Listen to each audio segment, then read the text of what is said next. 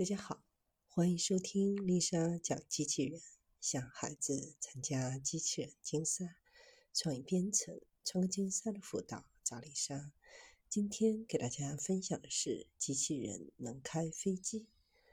韩国科学技术高等研究院发布的最新研究成果是一款高度拟人化的机器人——人形机器人飞行员。不仅可以完美适配驾驶舱，像人类飞行员，诸如启动开关、操纵架杆、调节按钮等所有灵活操作，还可以利用人工智能技术及各种飞行手册、图表和程序，具有判断环境、执行应急方案的能力。即使面对突发状况，也能临危不乱，反应速度甚至赶超人类飞行员。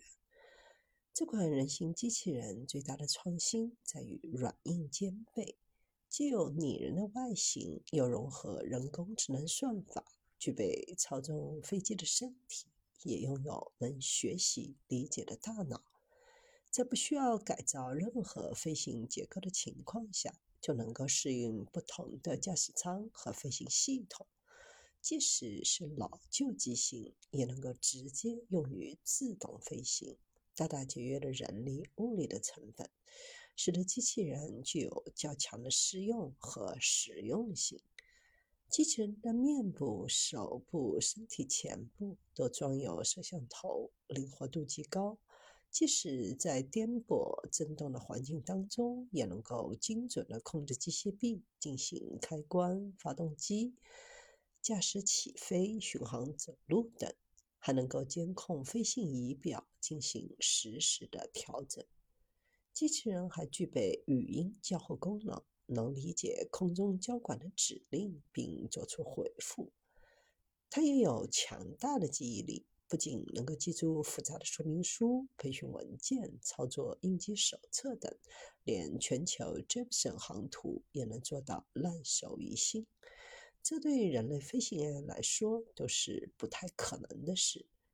得益于 ChatGPT 掀起的生成式 AI 热浪，机器人也接入大语言模型技术，不仅能够记住，更能读懂。这种基于 AI 的自主学习能力，是机器人超越甚至替代人类的关键所在。人类可以驾驶飞机，但难免有些习惯。甚至还有点小情绪。人类飞行员往往难以记住操作手册的细枝末节，但对于飞行来说，每一个小细节都至关重要。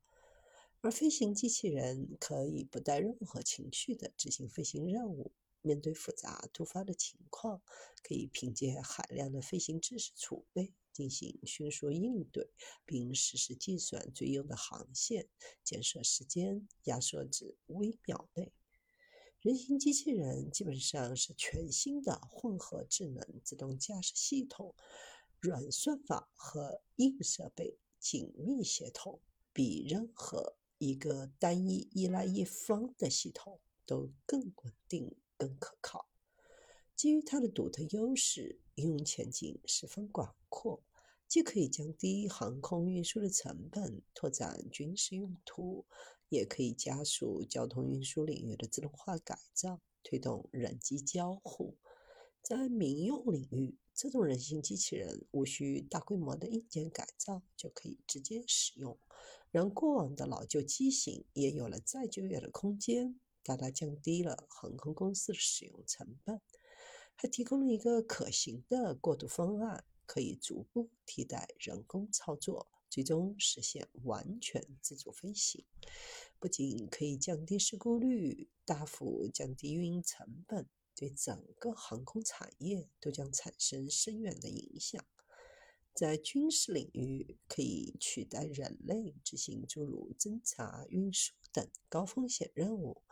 大幅减少人员的伤亡，反应快。对于飞机舱内舱外的微弱变化更加敏感，可以显著提高空中作战的效率和安全性。在人形机器人应用拓展的同时，如何正确的应用它是人类必须面对的课题。无论科技如何发展，依靠机器人独立完成重要的决策都具有一定的风险。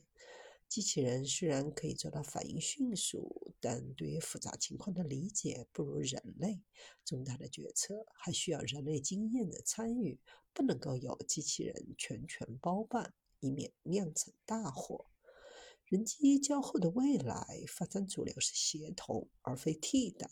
在保障安全的基础上，探索人机联动的新模式，提高复杂系统的安全性和效率。